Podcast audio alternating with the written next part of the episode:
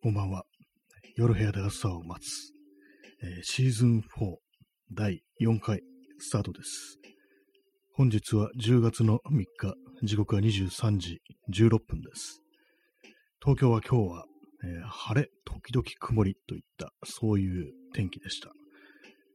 はい。えー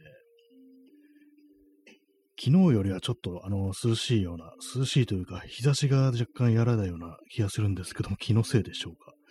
結構あの昼間のうちに外に出ると本当にこう、日差しだけは夏だなということを思ったりするんですけども、今日はそれほどでもなかったような気がしますね。はい。まあ、そもうね、10月の3日ですからね、まあ、去年もでも、10月の半ばぐらいまでは結構暑かったなという、そういう気がしてます。って話を前もしたような気がします。数日前に。まあ、それはね、それでいいんですけども、まあ、そういうわけで本日も、こう、第4回始めたいと思います。シーズン4。シーズンで区切る意味はない。ね、そんな放送なんですけども。えー、あの、昨日あれですね、あの、サンセットパーク、あの、ポール・オッサーっていう作家のサンセットパークという、ね、小説について、こう、ちょっと言及したんですけども、あの、2020年の作品だっていうふうに言ったんですけども、それは間違いでした。あの、日本で翻訳されたのが2020年で、実際、まあ、あの、元のアメリカでこう出版されたのは2010年ですね。全然もう10年、ね、ぐらい経ってこう出版されたんだっていう感じでね、だいぶ、なんかポール・フォスターっていうと結構有名な作家ですけども、そういう感じで長いことね、翻訳されないなんていうことがあるんだと、ちょっとあの、びっくりしたような、そういう感じでしたね。10年前の、正確には10年前の作品でしたね。作中はあれなんです。あの、2008年の、まあ、リーマンショックの時期っていうね、ことで、まあ、非常に暗い、暗いなんかね、こう空気が漂ってるんですけども、まあ、だから2010年に出版されたってことは、やっぱりリアルタイムで、この、ね、まさに今のことをこう書いていたんだなということがなんかこう分かりましたね。はい。えー今の、今までというわけでもないんですけども、あの、またあれをやってました。あの、プリントをやってました。あの、写真というか、なんというか、こう、あの、ちょっと前から、あの、名刺というやつをちょっと作ろうかなみたいなことを思って、まあ、あの、それに写真を載せようと。で、まあ、写真を載せるんだったら、どうせなら、ちょっとね、大昔のサイヤのタイプっていう、こう、プリントの技法で作ったら面白いんじゃないみたいな、そういうね、ことを思って、サイヤのタイプっていうのは、こう、青いモノクロームっていう感じなんですね。私、あの、色の中では結構、青が好きなので、ちょうどいいやと思って、まあ、それを使って、こう、最近こう、ね、こう、作ってるというところなんですけども、今日もそのプリントをね、こう、やっておりました。いろいろね、ちょっとあのセッティングとかを変えたりして、まだまだ試行錯誤という感じで、まあ、完全にこう、まだ定まったやり方というものは見つかってないんですけども、まあ、なんだかんだで、そうですね、えーチャンツさん、えー連日熱心にやってらっしゃいますね。えーすごい、すごいのギフトありがとうございます。ありがとうございます。結構そうですね、あの、やらなくなっちゃうとあれなんですよ。私の場合、私みたいな人間の場合、やらなくなると本当にやらなくなるんで、こう定期的にこう手を伸ばしてないと、絶対もうやり方とかで忘れちゃうんですよね。本当になんかこう、継続してやってないと本当いろんなことって忘れていっちゃったりするんで、このまあ放送とかも、ちょっとね、あの、やらなくなったりしたら、普通になんかこう、その録音の時のね、セッティングだとか、こう、マイクのボリュームだとか、そういうものも全部忘れちゃうと思います。結構毎日やってないとね、やっぱ何でもこう、ね、身につかないのかななんていうことは思うんで、今回このプリントもなるべくこう定期的にこうやろうというふうに思ってると、そんな感じですね。ま前とは違う写真をこう焼いてみる、焼いてみるというか、こう、す、るって言うと違いますね。焼き付けるっていうんですかね、こういうのは。まあ、プリントしてみるということをやってみたんですけども、結構あれですね、なかなか私の撮るような、今まで撮ってきた写真っていうのがあんまりこう、その、なんて言うんですかね、モノクロに合ってないみたいな、今までずっとね、まあカラー、ほとんどカラーで、こう、で、しかもデジタル、モニターで見ることを前提として、こう、ね撮ってた写真ばっかりなんで、こういまいちこう、モノクロでプリントするってなると、どうもなんかパンチが、に欠けるみたいな、そういうところがあるんで、ちょっとこれからはなんかこう、そのプリントすることを考えて写真を撮るというね、そんな、なんていうか課題みたいなものがちょっと出てきたなというね、感じですね。まあ、P さん、30分延長チケットありがとうございます。264枚というね、もう、もう大丈夫なってね、無敵ですよね、完全に。ってことを、まあ連日言ってますけども。本当に264ですからね、30分かける264という、膨大なこう時間の延長ね、延長する権利が私に与えられているというね、そんな感じでございます。ありがとうございます。はい。まあ、結構それであの、昔撮った写真とかをいろいろね、こう、見返してみるんですけども、どうもなんかね、あれなんですよね。これだというようなものは、正直撮れてないな、みたいな、そんなことちょっと思っちゃったりして、あんまりそう私もね、意気込んでやってるわけではないんですけども、なんていうか結構日々というか、こう、あれなんですよね。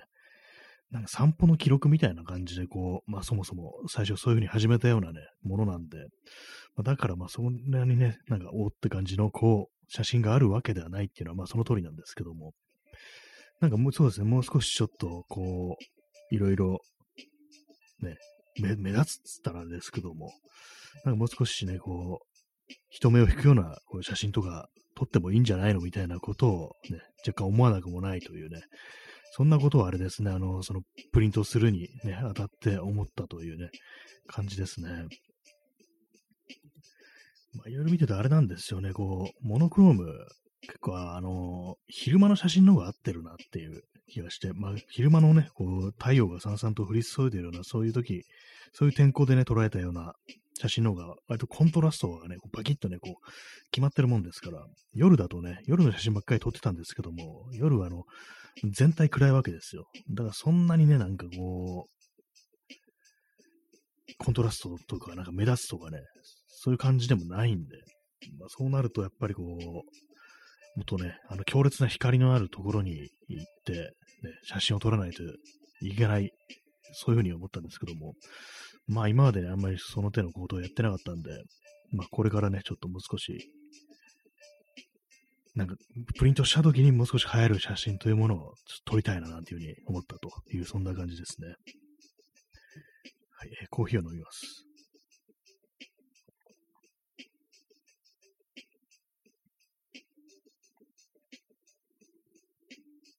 まあ、ちょっといろいろあのセッティング動画を今試しているところなんですけども、前はですね、あの、そのネガを作るという作業が重要だという話をしたんですけども、ネガっていうのは、あの、よくフィルムみたいなね、感じです。フィルムありますよね。あの昔、今もありますけども、昔のカメラに入ってたあの、あのフィルムです。あれなんか光に透かしてみると反転してますよね。あの反転したのをこう、引き伸ばして、こう、印画紙に焼き付けることによって、こう、正常なあの像が、写真が得られるということなんですけども、まあ、そのネガの作り方が重要だと。まあ、ネガ、ネガを作るっていうのはこの鞘のタイプで同じなんですけども、私は今ではそのコピー用紙にこう反転させたね、こう画像をプリントアウトして、で、それに油、私はオリーブオイルとひまわり油、ひまわり油、サンフラワーオイル、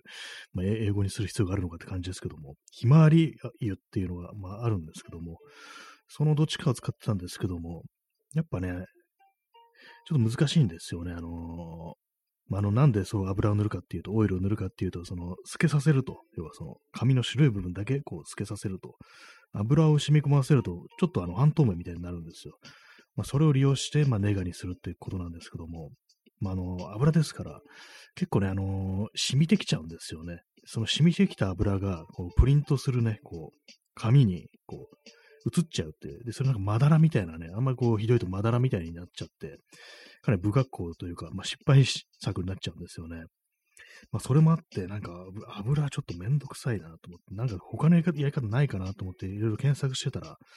あの、ロウを塗れっていうね、ロウ、ろうそくのロウです。あれをね、あれを使って、こう、要はワックスペーパーっていうね、やつです。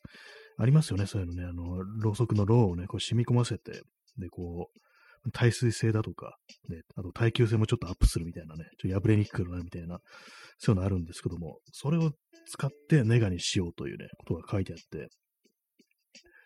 で、それで、こう、まあ、いわゆるワックスペーパーという形にしてネガを作ったところ、まあ、うまくいったという感じだったんで、まあ、そうなんです。それで、それで何度かこう、その突破口が見えたという、ね、感じですね。それまではなんかもうダメかなみたいなね。やっぱこういう、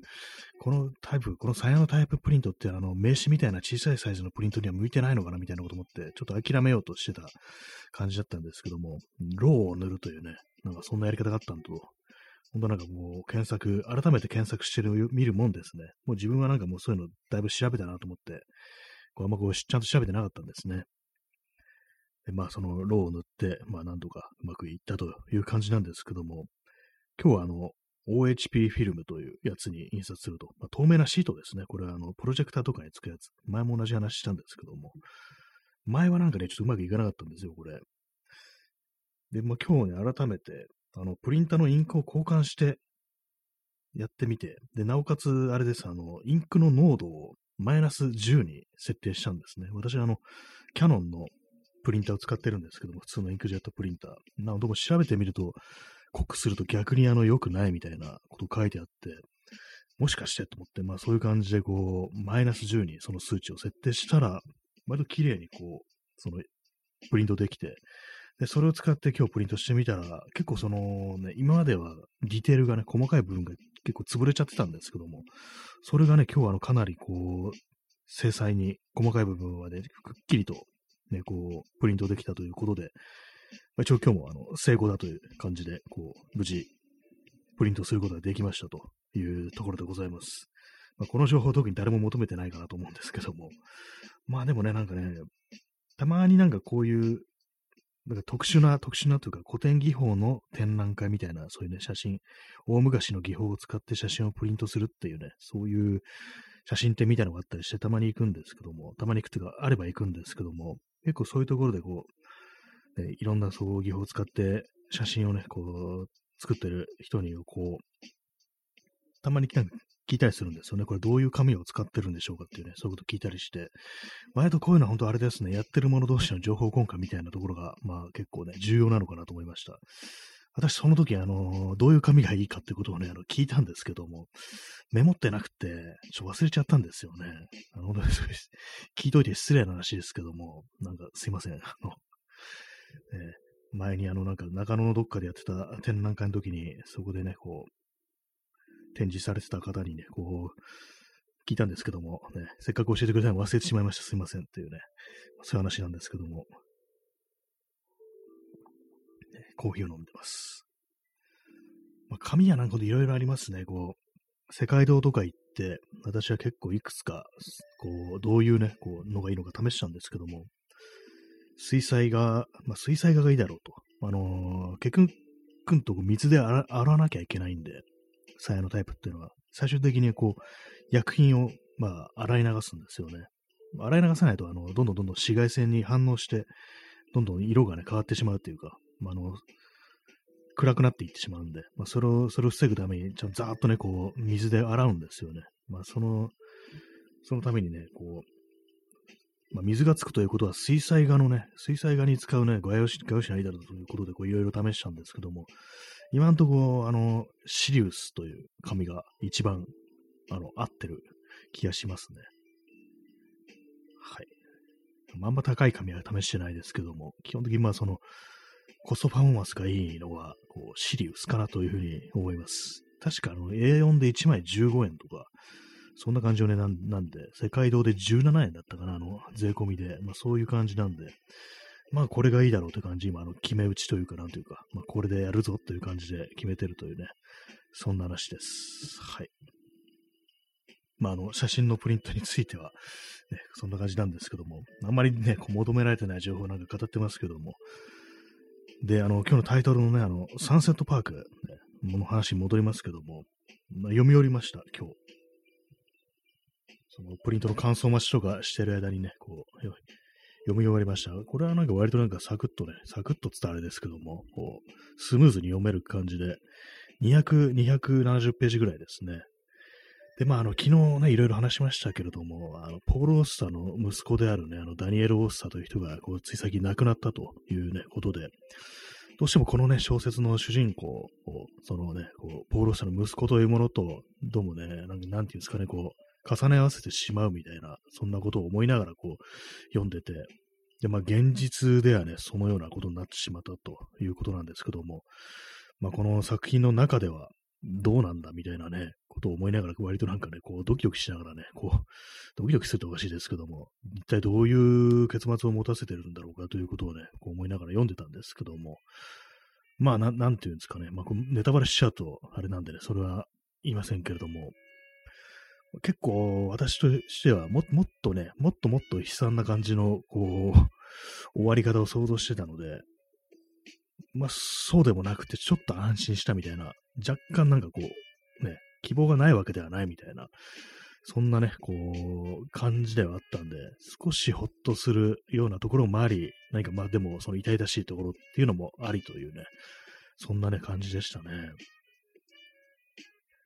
まあでもな、なんていうか、こう、そういうもろもろね、いろいろその現実のね、あったことっていうのがね、もう最近読んだその、ボロースさに関するね、こう、記事とかで、こう、いろいろね、こう、初めて知ったんですけども、そんな、こう、私本は読んでましたけど、どういう人とかね、そういうのは全然こう、知らなかったんで、何、なんかね、こう、現実とのね、こう、重なってる部分だとか、そういうものをこう、いろいろこうあ、あるんだな、みたいなことをね、思いましたね、なんかね。今な、何をね、何を、ポール・オスター本人は何を思ってるんだろうってことね、ちょっとね、あの考えてしまうところではこう、あるんですけども、サンセットパークっていうのは実際にあるんですね、地名として。あの、ニューヨークのブルックリンっていうところに、こう、さっき Google マップ見てみたら、普通にサンセットパークっていう公園があって、で、なんかストリートビューとかをね、こう、見てみたんですけども、思ったよりなんかこう、市街地みたいな感じ。市街地というか、まあ、あの、通に割と人がいるところなんだな、というようなことを思いました。だこれあのー、あれなんですよね。不法占拠で、こう、空き家に住むっていうね、話なんですけども、主人公たちがね、こう、仲間4人集まってそういう感じのね、ことをするというね、こう、感じのストーリーなんですけども、なんとかやっぱりあの、不法占拠っていうと私あれを思い出すんですよ。あの、映画になった、あの、ファイトクラブっていうね、あの、エドワード・ノートンとブラッド・ビットの、こう、映画ありましたけども、あれもなんか主人公たちがね、こう、不法占拠してるという、なんかの工場地帯のね、真ん中にあるね、捨てられたなんか廃墟みたいなところをなんか勝手にこう、占有して、で、なんかこう、いろいろね、こう、いい加減なところがあって、一応電気と水道来てるみたいなね、そんな感じなんですけども、このサンセットパークもそういう感じなんですよ。割となんかもうごたごたがあって、なんかその辺のことがいい加減になってて、まだあの電気とかは電気と水道が来てるっていう感じで、だから住むことはできるぞと。その代わりすっげえ汚いみたいな感じで。で、まあいろいろ修繕したりして住めるようにするっていうね、感じの展開なんですけども、その辺のなんか私のこう頭の中でね、の絵面ってのが、そのファイトクラブの、ね、あのー、工業地帯とかにあるね、こうなんかポツンとある、結構古い古い家みたいなね、こう、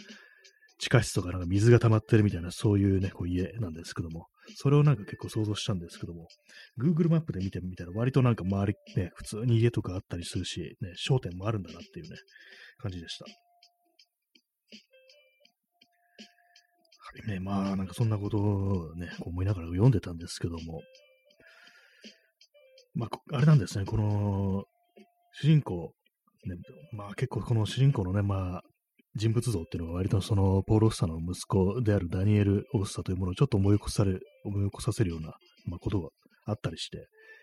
で、まあその現実でね、あの、ポール・オスタの息子は、あの、ちょっと、ティーンの頃に、あの、クラブカルチャーにこう、いろいろこう、深くね、こう、深入りっつったらあれですけども、なそういう世界に身を置いていて、で、それでなんかちょっと殺人みたいに巻き込まれるみたいな、そんなことあったんですけども、このサンセットパークの主人公もやっぱりそういう感じ、人の死が絡むようなこう場面に居合わせると、人が死ぬ場面に居合わせるということによって、まあ、こう、そこから、なんかこう、人間がね、変わっていってしまうという、そういう話なんですけども。まあ、そういうこともあってね、やっぱりその現実とね、だいぶこう、そのね、こう、なんていうかね、重なっているなということも思ってね、ま自分の父親がこういう本を書いたということをね、こう息子であるダニエル・オッサという人はどう思ってたのかななんていうふうに思うんですけども、まあね、まあ小説の方は、こう、まあ人によりますけども、まあ私としてはちょっと希望が見えないこともないみたいな、そんな終わり方だったんで、ちょっとほっとしたみたいなね、ところもあるんですけども、まあね、現実のなんかこう、あれを考えるとっていうね、まあ、かなりね、厳しい気持ちにはなっちゃいますけども、まあでもね、なんかこう、結構ね、なんかこう、いろいろな人のね、こう、感想をね、ちょっと見てみ、見てしまったんですけども、っていうのも私、あのあれを使ってるんで、あの、読書メーターっていうね、あのサービス使ってて、自分の読んだ本を記録してたりするんですけども、そうすると、あの、他の人も感想がこう見えたりするんですけども、なんかね、なんかこう、他の人の感想とか見てると、なんかもやもやするみたいなね、気持ちがこう出てきてしまいましたね。割となんかその終わり方がなんか、ね、暗いだとか、まあショッキングだとか、そういうことを書いてる人いて、まあ人によってなんかだだいぶ違うんだなっていうようなことを思ったんですけども、やっぱあの、題材がね、題材というかその主人公たちが身を置いてるところが、あの、不法選挙のね、廃屋っていうところで、で、まあ当然その後、あの、揉めるわけですよ。ね、こう不法ですから。まあそういうね、かんところで、あの、まあ、あの、悪いことしてるということなんですけども、なんかそれいうね、ところでの、ななんていうか、この、なんか体制順応的なね、なんかそういうようなあの感想みたいな、まあ、とっ捕まっても仕方ないよね的な、なんかね、そういう、ね、こう、ことをね、こう、書いてる感想とか見るとな、んかちょっと嫌なね、気持ちになりましたね。まあ、あんまりこう言うと、あの、確信に、物語の確信みたいなものに触れちゃいそうなんで、あの、ネタバレになっちゃうんで、あれなんですけども、やっぱりなんか、こう、権力みたいなものをが何かこうね、力を行使することをなんか当たり前だみたいに思ってるような、そういう感想を見るとなんかね、こう、嫌なね、気持ちになりますね。コーヒーを飲みます。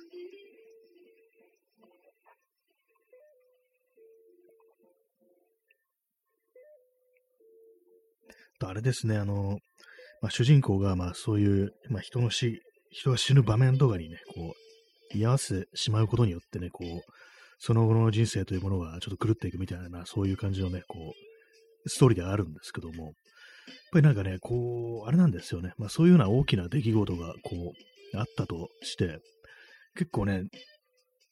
やっぱ、ああいうことあると、もう終わりだよね、みたいな、なんか感想書いてる人の中にはね、なんかそういうようなね、こう、ニュアンスのことを言う人が、こう、いたりして、それもなんかね、ちょっと嫌な気持ちになりましたね。私が最近、あの、ね、こう、これはまだ小説の話とは別なんですけども、最近、こう、見たね、見たというか、たまたまツイッターでこう目にしたね、こう、知らない人のツイートで、まあ、それあの、事故があって、事故があって、それであの、まああの、結果として、まあ、自分のやったことが原因で結果として人が死んだという、これあの現実ですね。要はあの、まあ、交通事故みたいなそういうね、こう、やつですよ。それで、まあこう、なんかあれです、今、普通に言及すればいいんですけども、あの、実際にあった事件をなんかこう、なんかあれをね、こう、普通にニュースになったような事件なんですけど、交通事故なんですけども、あの、子供が、子供がね、あの、ちょっとその交通事故の、まあ、まあ、結果として加害者っぽくなってしまったみたいな、そういう話なんですけども、まあ、それ、そういうニュースにね、こう、言及して、しかしこんな風なね、事故を起こしちゃって、この子どうなるんだろうね、みたいなことをね、こう、ツイッターで書いてる人いて、なんかそれがね、すごく嫌な気持ちがこうしたっていうのが、こうあったんですよね。まあ実際まあ、そう、それはね、その通りなんですけども、そう、自分がね、こう、事故を起こしてしまった結果としてなんかこう、ね、人を、の命が失われなったなんてことがあったら、まあそれも大変なことですから、まあ、ね、それどどうすればいいんだみたいなことは思うんですけども、なんかそ、でもそういうのなんか結構、なんていうんですかね、その、消費するような感じで、どうなっちゃうんだろうね、みたいな感じでね、もう終わりでしょ、みたいな、なんかそういうようなニュアンスに私は読めたんですよね、なんかそのつぶやきが。ね、なんかよくわかんない話してますね。で、それがなんかね、結構ね、嫌な気持ちになって、割となんか数日間で、なんかそのことを思い出して、なんか、結構ね、なんかこう嫌な気持ちになったなということを、なんかこのサンセットパークを読んで、ね、こう思い出しましたね。結構難しいですよね。なんかこういろいろなこう何かがあって、結構まあ加害者とかをね、こう、やったことが、まあとんでもないけしからんってなんてことをするんだとか、まあそういうふうに言われたりするんですけども、結構ね、あの、私、交通事故とかのね、ニュース見ると、ね、まああの、まあ無謀な運転してただとか、まあそういうのはありますけども、でもなんかね、結構、ああいうので、ね、あのコメント欄だとかね、ニュースの、いや、不コメとかなんかそういうの見ると、本当なんかね、こんなやつ試験にしようみたいな、そういうこといろいろ書いてあったりしますよね。なんか、あんな、そんなことでどうすん、どんなになんのみたいなことを結構思ったりして、あんたらがね、そんな死刑だなんだうんぬんって言ってて、事故がなくなんだよみたいなことって結構割と私は思ってる。毎回毎回なんか結構イライラしたりするんですけども、ね、そんなそんなのよりなんかこう、その、まあ、この話前もしましたけども、なんか事故のニュースって、その事故の状況をなんかもっと、ね、細かく精査に書いてくれっていうね、そうしたら参考になるかもね、今後の事故が防げるかもしれない、注意する人も出てくるかもしれないのにっていうね、こと思うんですけども、なんかどうもなんかその辺のね、こと、ね、記事になったりしないですよね、ああいうのってね。なんか大体まあみんな死ね死ね言ってね、こう留飲を下げるみたいになるのが、私なんかすごく嫌なんですけども、その加害者になる可能性っていうのはね、いろんなところでまあ、ありますから、まあそういうのなんかこう、ね、やっぱ生かさないといけないはずなのに、こう、犯人をね、殺せみたいな感じでこう、気持ちよくなってるっていうのに何の意味があるんだみたいなことは、まあ、大体毎回ね、思うんですけど、その手の自己系のね、ニュースを見ると、まあなんか結構だいぶ話がずれてきてますけども、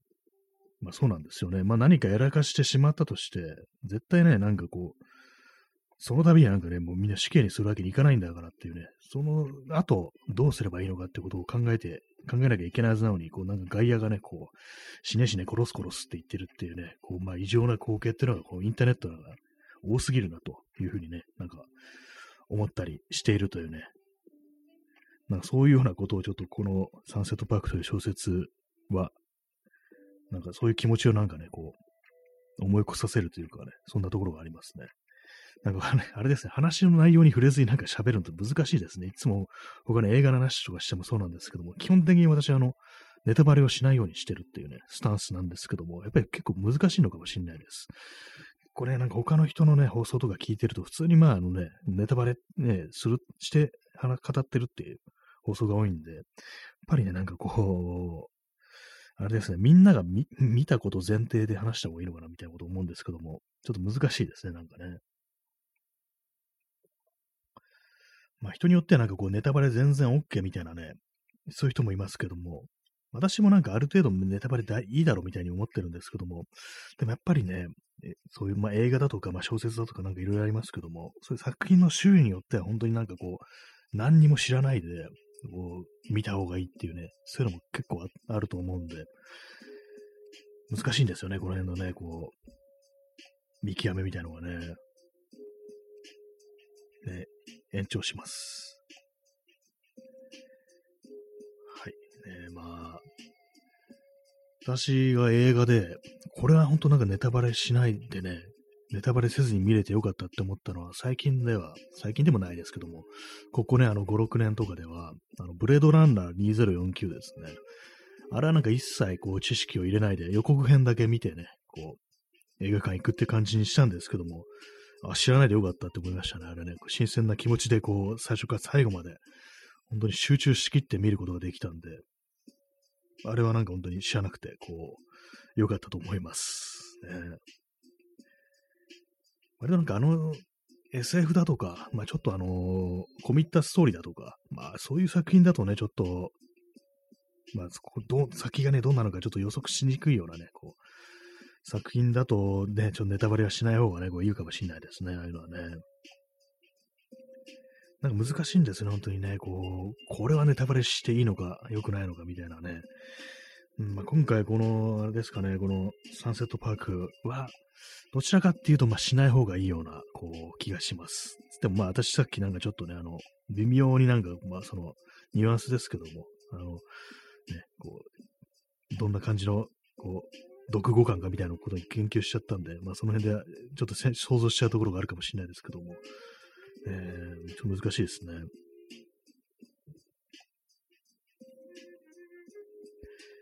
はい。いや、あの、すいません。思い出しました。あの、あれでしたね。お便りを募集してましたね。あれでした。あの、友達に対してね、こう、やらかしたことっていうね、まあ、そういうネタでこう、お便りくださいっていう話をしたんですけども、そんなに大きくない、大きなことでもないけども、はっきりと怒らせたりとかね、傷つけたわけではないけれども、なんかでしょ、もやもやして気になるような、そういう話は皆さんありますかというね、そんなね、話をして、で、ちょっとお便りくださいという話をしたんですけども、えー、それについてお便り、いついただいております。えー、ラジオネームゴリラボンドさんより、えーハロウィンお菓子セットの、ギフトいただきましてありがとうございます。えーお便りの内容が、えー友達に対してやらかしちゃうこと、えーご飯をおごる機会があり、日頃の感謝を込めて良かれと思って、少しお高めの店に行ったところ、ちょっと惹かれてしまったような気がします。加減が難しいです。はい。えゴリランボントさん、ありがとうございます。すごい名前ですね。そうなんですね。お礼のつもりで、こうね、なんか、ね、ご飯に連れてって、ちょっと高めということで、でもあ逆に、ね、それが逆に相手をちょっと引かせてしまったと。そういう感じだったんですね。まあ、そうですね。そういうことありますよね。難しいですよね。なんかね。あんまりなんかもうその辺、サイゼリアとかだと、ちょっとね、怒られるのかなみたいなね。まあ、サイ こういうサイゼリア出すんじゃないって話ですけども。なんかね、ちょっと人におごるって割と難しいかもしれないですね。あんまりこう高いとっていう感じですけども。えーもうどういうのがいいんですかね、こういうのね。私もなんか、あんま、ね、人におごるってことはあんまそんなことしたことあんまりしてないですけども、難しいところでありますよね。確かにでもあんま、向こうがなんかこう、引け目を感じないぐらいのっていうのは確かに、こう、ね、そのぐらいのいいのかなと思うんですけども、自分はね、こんくらいならまあいいだろうとか、普段ね、そのぐらいなんかおお世話になってるんだから、ちょっと気持ちを受け取ってよみたいな感じで、ちょっとね、あの、お高めのところというね、ところで、逆になんかこう、ちょっと惹かれてしまうという感じで、えー、どうなんですかね。どのぐらい、どのぐらいのお高めの店だったんですかね。これは一人いくらとか。私あんまこう外食しないもんですからよくわからないです、本当にね。もうおそらくあのね、サイゼリアではないということが、だけがこう私にはわかりますね。サイサイゼリアじゃないんならなんだっていうね。ジョナサンかみたいなね。ファミリースかよって感じですけども。えーまあでも外食ってなんか本当難しいですよね。それぞれ人それぞれ結構感覚がこう違ったりしてて、なかなかこう共通の見解みたいなものが得にくいということもありますからね。やっぱりなんかこういう時ってあれなんですよね。そのご飯、ね。これはまあお値段のとか、グレードよりも、その物珍しさみたいなものでいくのがいいんじゃないかと思います。ちょっとあのね、あの、珍しい料理っていうね、そういうものをおごるってなると、あの、ちょっとね、あの、高いとか安いとか関係なく、あこれ面白いねとか、こんなもん食べたことなかったみたいな感じで、まあ、口に合わないという可能性もあるんですけども、そういうところでね、ちょっと喜んでもらえるなんてことが、こう、あるんじゃないかなというふうにね、私は思思うんですけども、もし私がそういう感じで友達に、こう、ね、ご飯という形で、なんかこう、お礼をね、するんであれば、あれですね、あのー新大久保ですかね、新大久保のイスラム横丁とかにあるあのビリヤニとかの、ああいうお店、あれぐらい、ああいうところに連れていくのが、なんとなく私はいいんじゃないかと、あの結構思ったりするんですけども、ちょっとね、あの、物珍しいというか、行かない人は、こう、行かないですからね、そういうところにこう連れて行ったら、なんか、あ、こんな食べたことなかった、うまいわ、みたいな感じで喜んでもらえるんじゃないかなと。で、お値段もそんな高くないですからね、そこは。まあ、こう、東京の話をされてもというね、ところなんですけども、そういう感じで、あれですね、ちょっとあの、趣向を変えてみるというか、角度を変えてみるみたいな感じの、こう、お値段はね、ちょっと、そんなに高くないものでも、少しあの、角度を変えてみるとね、喜んでもらえるっていうね、そういうことがあるかもしれないですね。はい。私、あの、新大久保のあの、ナスコっていうね、結構有名なね、その、ビリヤニだとかそういうの出すお店あるんですけども、そこ行ってね、友人と二人でそこ行って、あの、ビリヤニを頼んだら、ビリヤニあの、なんか1200円ぐらいして、あれ結構高いな、みたいなこと思って、で、頼んで出てきたんですけども、なんか1.5人前ぐらいあって、あ、そういうことね、みたいなね。これもしかしたら一人で頼むもんじゃないのかなぐらいの、結構な、ね、量のがこう出てきて、割とね、なんか、私もね、結構たくさん食べれる方ですけども、これは結構多いな、みたいなことを思って、まあでもまあいいお店だな、ということを思いましたね、本当にね。あのお値段で結構ね、1.5とか2人前、人に、私がね、1.5って感じるってことは、あの、常人にはあの、2人前ぐらいのね、量だと思うんですよ。だからね、まあ、たくさんね、出してくれるんだみたいなことをちょっと思って感動しましたね。あの店はいい店です、本当に。なんかあのーラ、ラム肉のね、串みたいなのもあるんですけども、それもなんか安いんですよ。あの、持ち帰りだとね、確か150円とかで、ね、こう、串がね、こう変えて、まあ今ちょっと値上げしたかもしれないですけども、まあそこはね、あのー新大久保は、こう、いいお店が多いというふうに、こう、私は思ってるんですけれども、まああの、東京の話になってしまうので、あんまりこうね、ね、他の土地に住んでる方からしたら、あこう役に立たん情報でありますけども、まあなんかご飯をおごるとか、まあそういう時っていうのはね、結構ね、あのーちょっと角度を変えて、珍しい料理をおごるっていう風にするといいかもしれないというね、そんな話でございました。えー、お姉さん、えー、確かに、ありがとうございます。えー、お姉さん、えビリヤニは一度にたくさん作った方が美味しいみたいですね。あ、そういうのありますよね、なんかね。確かにあの、なんか動画とかね、なんか海外のそのビリヤニとか作ってる動画見るとものすごい量の作ってますからね。あれ多分まあ、お祭りというか、なんかパーティーみたいなので作ってると思うんですけども、すごい豪快にね、なんかバカでかいなんか鍋みたいのでこう作ったりしてて、これは盛り上がる、盛り上がるな、みたいなことを思ったりしたんですけども、ぱなんか結構ね、あの、たくさん作った方が美味しいっていう、ね、そういうなんか食べ物、ね、料理って結構ありますよね。なんかあの、カレーとかもなんか結構ね、あの、たくさん作った方が美味しいなんて話を私は聞いたことがあって、まあ、お店で出てくるそういうのが美味しいのは、なんかあれたくさん作るからみたいなことをね、なんか聞いたことがありますね。ちょろっと作るんだと、やっぱりなん、なんていうんですかね、こう、旨味みたいなものがなんかこう、出にくいというか、なんていうか、こう、下ごしらえみたいなものも、そんなに手間をかけられないから、少量だとやっぱりこう、まあ、それなりの味になっちゃって、でも、ね、一気にたくさん作るとなると、まあ、たくさんのね、なんかこう、まあ、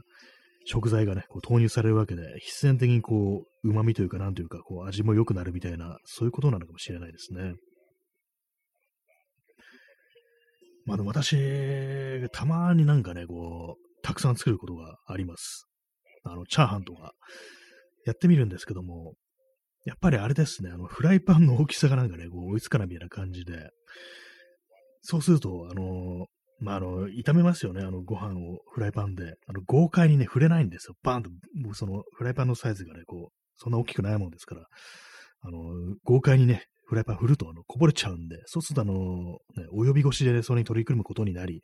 必然的になんかね、逃げ切らない感じのチャーハンが出来上がるなんていうことがあるんですけども、まあ、家庭でやるね、まあ、なんていうか、その、大きいね、こう、鍋とかがないんであれば、ちょっとその辺はあの、控えた方がいいかもしれないですね。わきまえた方がいいかもしれないですね。その辺の感じっていうのはね。あんまりたくさん作ると、ちょっとね、難しくなっちゃうぞ、逆にっていうのはあるかもしれないですね。えー、お姉さん、えー、新谷さんのチャーハンのレシピをぜひ聞きたいです。あ、それもね、よく、よくぞ、よくぞ聞いてくれましたというね、感じですけども、まあ、まあ、結構普通ですね。あの、私はですね、あのー、まず、こう、鉄のフライパンを使います。鉄のフライパンに、こう、油を敷いて、こう、ね、普通のサラダオイルとかですね、それをに、こう、最初はあれですね、こうネギを、ね、細かく切ったこうネギを投入して、で、ちょっと焦がし気味にしつつ、そこにあの卵を投入しますね。これはですね、あのー、割ってそのまま投入することもあれば、普通にあのー、お椀の中にこう入れて、こう、溶き卵にして投入することも両方あるんですけども、まあ、あれですか、溶き卵にした方がまあいいかな。それ、そ溶き卵の方が多いかもしれないです。で、その溶き卵を投入して、で、すかさず、こう、ご飯を投入すると。ほんで、まあ、間髪を入れずっていう感じで、もう焦りながらね、バンってこう、ご飯入れて、それで炒めつつ、他のなんかね、こう、まあ、切ったハムだとかね、こうベーコンだとか、それをね、こう、入れていき、で、そこにあれ、あれです。あのー、中華の素っていうのがあるんですけど、確かあれ、あの、味の素だったかな。中華の素というね、あの、下流のタイプのなんかこう、調味料があるんですけども、それをこう、適宜投入して、で、まあ、あと強火でね、こう、ガンガンでこう、フライパンを振って作るという感じですね。よくあのー、ね、お店とか、そう中華屋さんとかでは、ラードとか使ったりだとか、あと、最終的な醤油をね、シャってかけるっていうのもありますけども、私はそのラード的なものを使ったことはないですね。で、醤油も使う時もありますけども、使わない時の方が多いかなって感じですね。やっ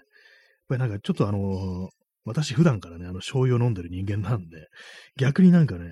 チャーハンの時ぐらい、チャーハンの時はね、中華、中華の素だけで味付けたいみたいなね、なんかよくわかんないあの、ね、変なこだわりみたいなの出てくるんですけども、なんかそれで物足りなきゃ後で醤油をね、こう振ればいいやみたいなことをね、こう、思ったりして、で、まあ、醤油はなんか入れないことの方が多いかなって感じですね。で、それでまあ、ガンガンこう振って、で、ある程度炒まってきたら、あの味の素ですね。味の素をこう投入すると、結構多めにね、入れますね。それでまあ完成ですね。私、あの、よくあの、お店のチャーハンだと、お玉とかにこうご飯取って、こうバンとお椀とかお皿に伏せて、あのまん丸な形でね、ここんもりとこう、綺麗に盛るのありますけども、私は普通になんかしゃもじみたいなやつでこう、木のしゃもじみたいなやつでこう、ガンガンでこう、やるんですけども、まあ、それでこう、すくって、よそって、あの、お皿にこう盛り付けるという感じでございます。それ、そうですね。そんなにこう珍しいというか、変わったことはしてないというね、感じのこう、レシピですね。割と普通っていう感じで。えー、お姉さん、えー、躍動感、えー、汗をかいて書き込むチャーハン。まあ、いいですね。結構ね、もうこう、汗かきますよね。本当に強火でやってますからね。ガンガンガンガンこう、フライパンを振ってっていうね、感じなんですけども。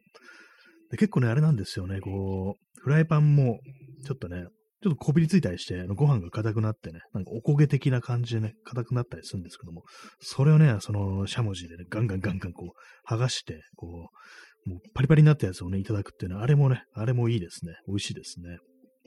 あの部分だけなんかこう、大量生産できないかなというふうに思うぐらいね、うまいんですけども、なかなか あの、難しいですよね。それはね、あえてご飯をね、カリカリにするっていうね、なんかそういうのできたらいいなと思うんですけども。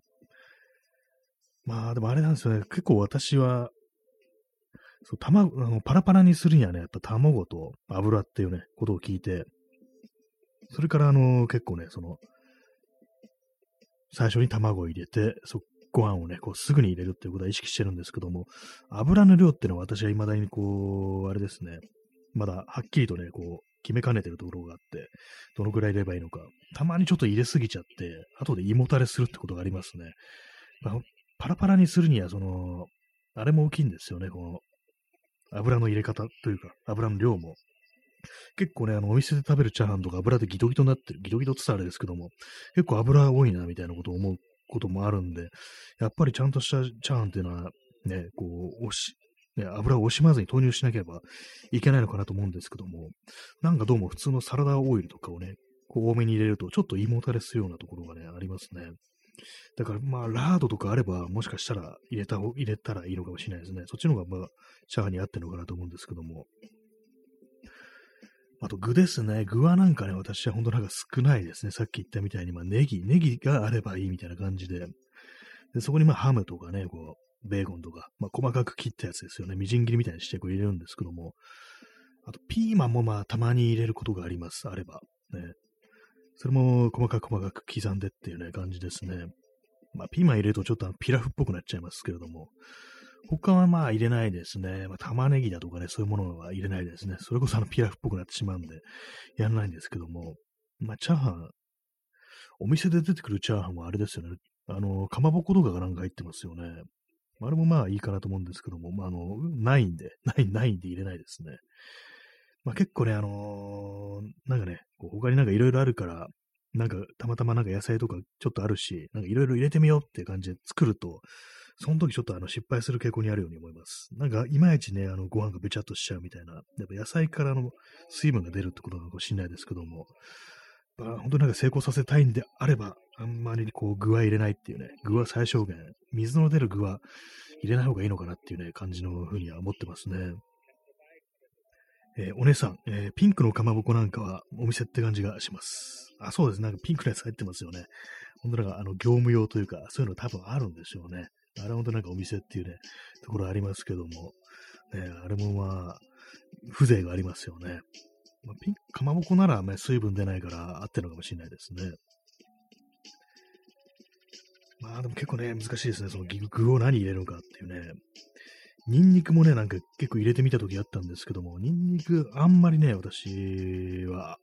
ちょっといまいちかなって感じでしたね。ちょっと強すぎるみたいなこと思ったりして。ガーリックチャーハンとかね、ありますけどもね、一般的になんかこう、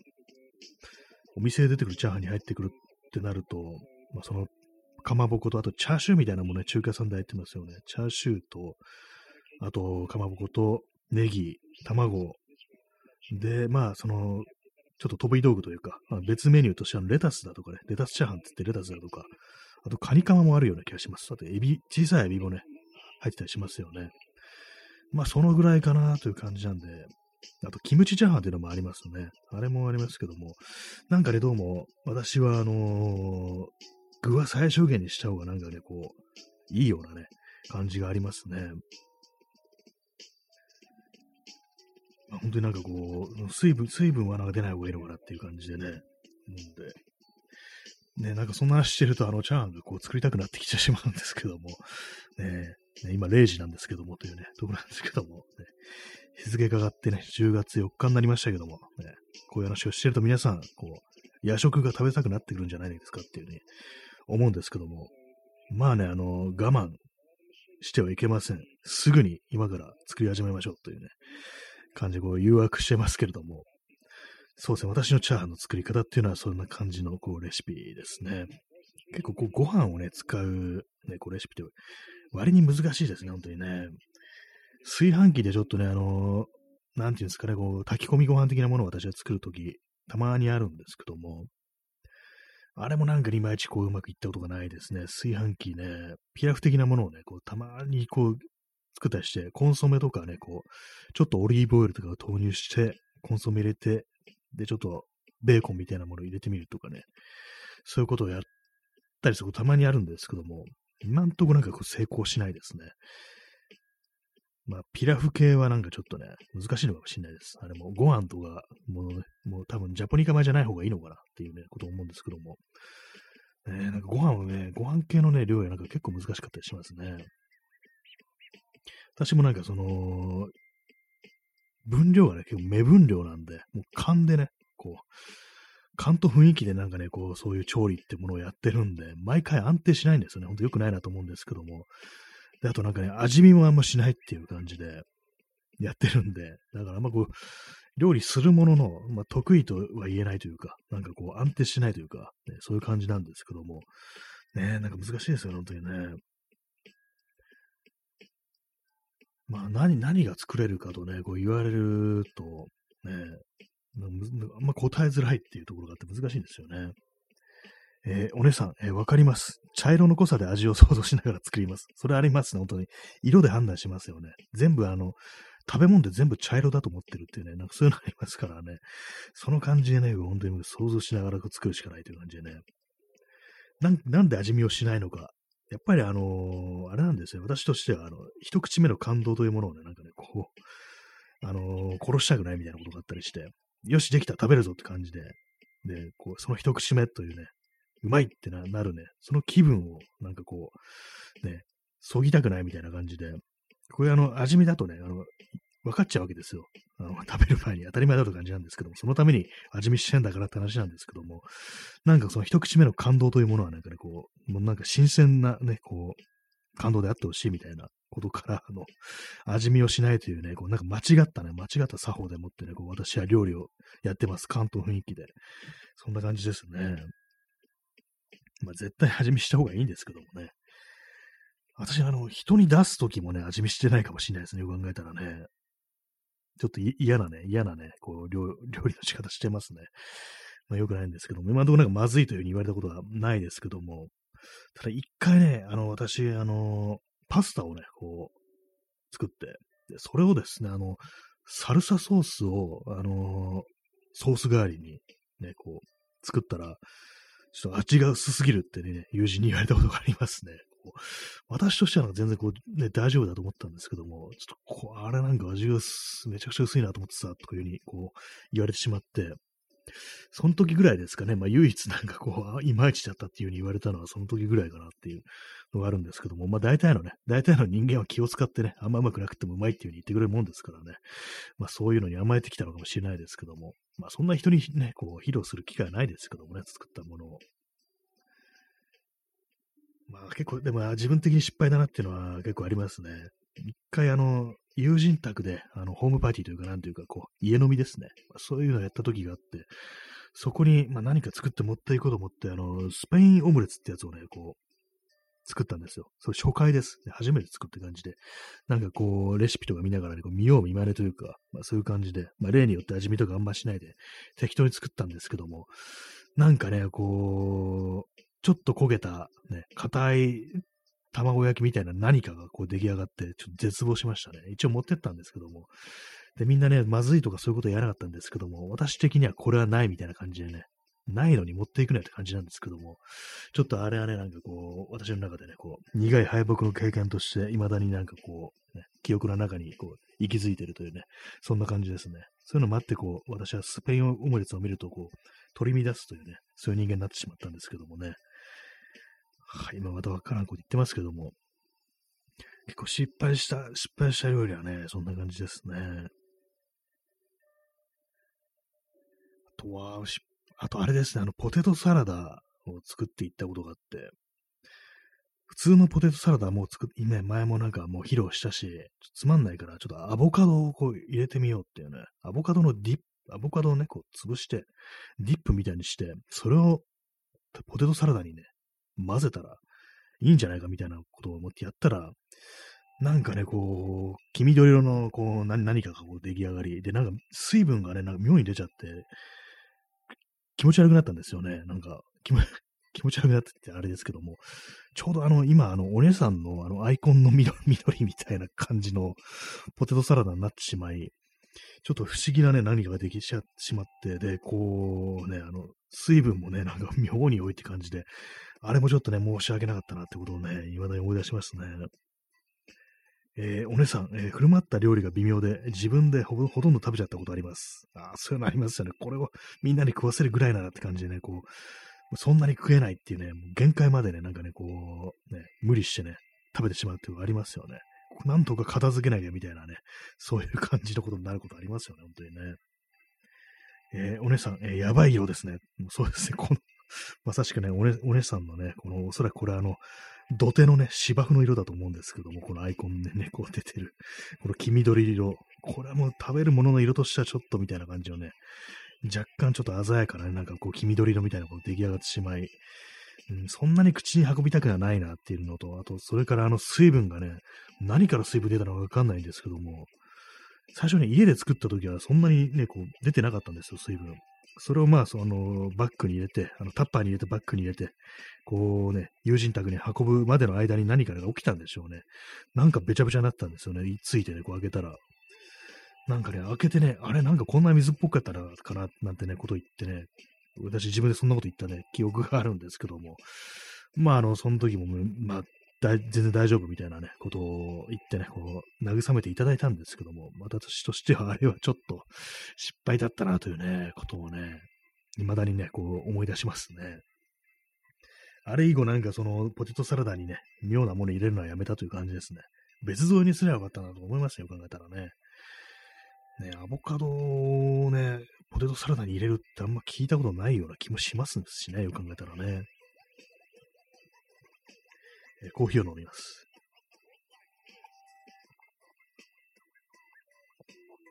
結構あれですね、失敗料理選手権的なところも面白いかもしれないですね。あと自分の独自レシピみたいな、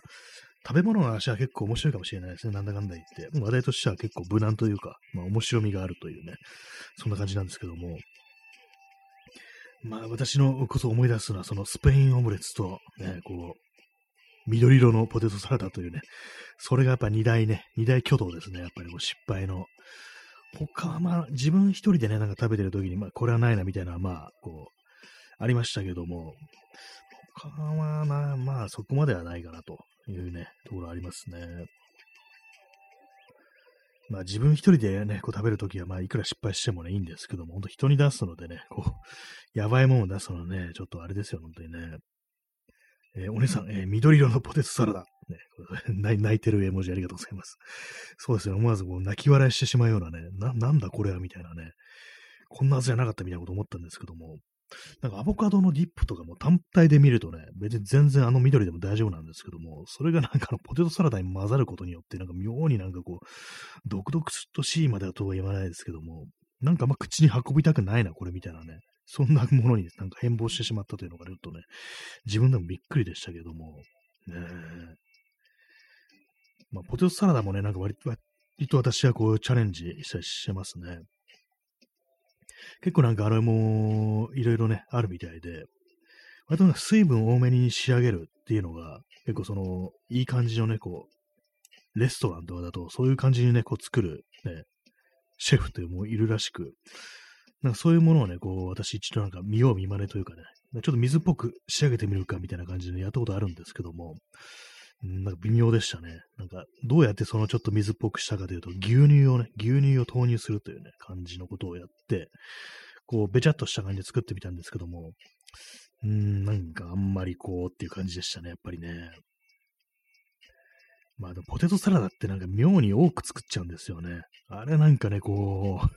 消費するの大変ということになっちゃったりして、失敗すると結構悲惨なことになりますね。えー、P さん、えー、玉ねぎ入れるの好きですね。あ、玉ねぎいいですね。生の玉ねぎ入ってるのね、いいかもしれないですね。私も確かにたまにこう、スライスとかで入れたりしてます。えー、やっぱりあのね、ポテトサラダもなんかいろんなね、具がありますけども、あれありますよね。なんか、市販のものだとリンゴの、ね、切ったやつ入ってるっていうね。あれ皆様どう思われますか？私はなるべく入ってない方がいいっていう感じで、絶対ダメとは言えないけれども、なくていいかなみたいなね、ことはあるんですけども、あとたまにね、なんかその売ってるものだと、あの、いなんかね、昔ね、見た中であの、みかんとか入ってたような記憶あるんですよね。どこで食べたかわかんないんですけども、最近はないかもしれないですけども、なんかみかん、みかんがね、あれ、その缶詰のみかんのが、みかんみたいなのが、そうポテトサラダの中入ってるっていうのがあって、これはちょっとなんか合わないんじゃないのみたいなね、ことを思った記憶がありますね。まあでもね、結構難しいですね。よく考えてみたらね、ポテトサラダも割と奥が深い、そんな気がしてまいりました。ね、まああの、ハム、玉ねぎ、あと、まあ、人参っていうのもあり、きゅうりもありますよね。きゅうりもね、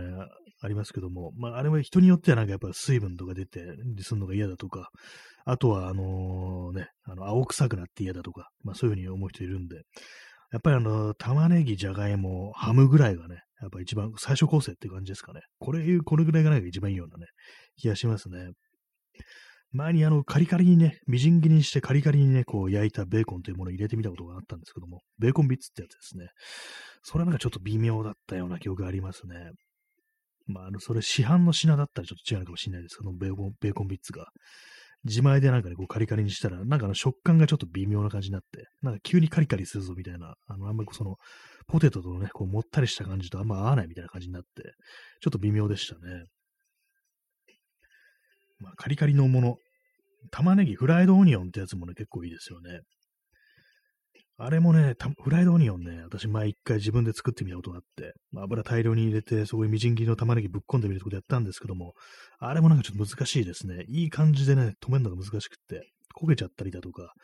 あとまあ、まだ全然こう上がってないぞみたいなね、中途半端な感じになるっていうのがあったりして、それをなんかカレーにね、投入したら、確かに玉ねぎのね、こう、エキス、旨味は出てるけども、どうも食感がどうもみたいな感じのね、ちょっと変な微妙な仕上がりになったことがありましたね。えー、お姉さん、えー、スパゲティグラタンを作ったとき、何がどうなったのか、どでかいゼラチン質の塊ができたことがあります。面白いですね。スパゲティグラタン。恐ろしくなって捨てました。ああ、もうちょっとゼラチン質さ、それ全部あれですかね。あの、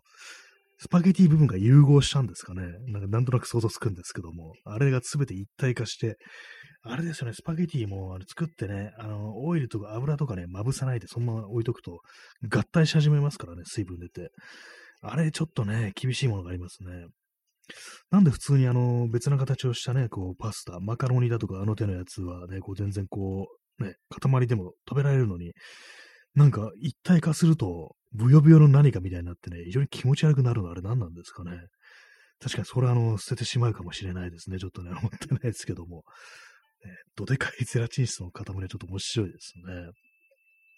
えー、お姉さん、えー、目の前がただのグロ映像に、ちょっと想像つきますね。微妙にあの、パスタのあのね、あの、麺がの形を残してるけども、大部分がなんか合体してるみたいなね、なんかそういうことって結構ありますからね。あれは確かにね、ちょっと見るのね、あの、厳しいかもしれないですね。まあ確かにそれはあの、ちょっと私も捨ててしまうかもしれないです。ちょっとそんな感じ、あのね、ちょっともし皆さんの失敗料理エピソードとかありましたら、あの、お便りとかでね、こういただけたらというふうに思いますね。はい。そんな感じで今日いろいろなね、話をしてますけども、やっぱり料理の話はちょっと面白いですね。なんか失敗しただとかね、こう、めちゃくちゃなもの作っちまったみたいな、そういう話をすると結構面白いなと思ったんで、あ、P さん、えー、茹でるとき、オリーブオイルを入れ入れるとくっつきづらく。あ、そうですね。やっぱり、茹でるとあ茹でるときに入れるとそうなるんですね。それは知りませんでした。お姉さん、えー、学び、ね、学びいただきましたっていう感じですけども、ね、確か学びましたね。ちょっとやってみます、今度それ。はいね、まあそういう感じで、えー、皆さんもね、あの、そう失敗談ありましたらなんか送ってくださいというところで、この辺で本日の放送終了したいと思います。えー、それでは皆さんご清聴ありがとうございました。さようなら。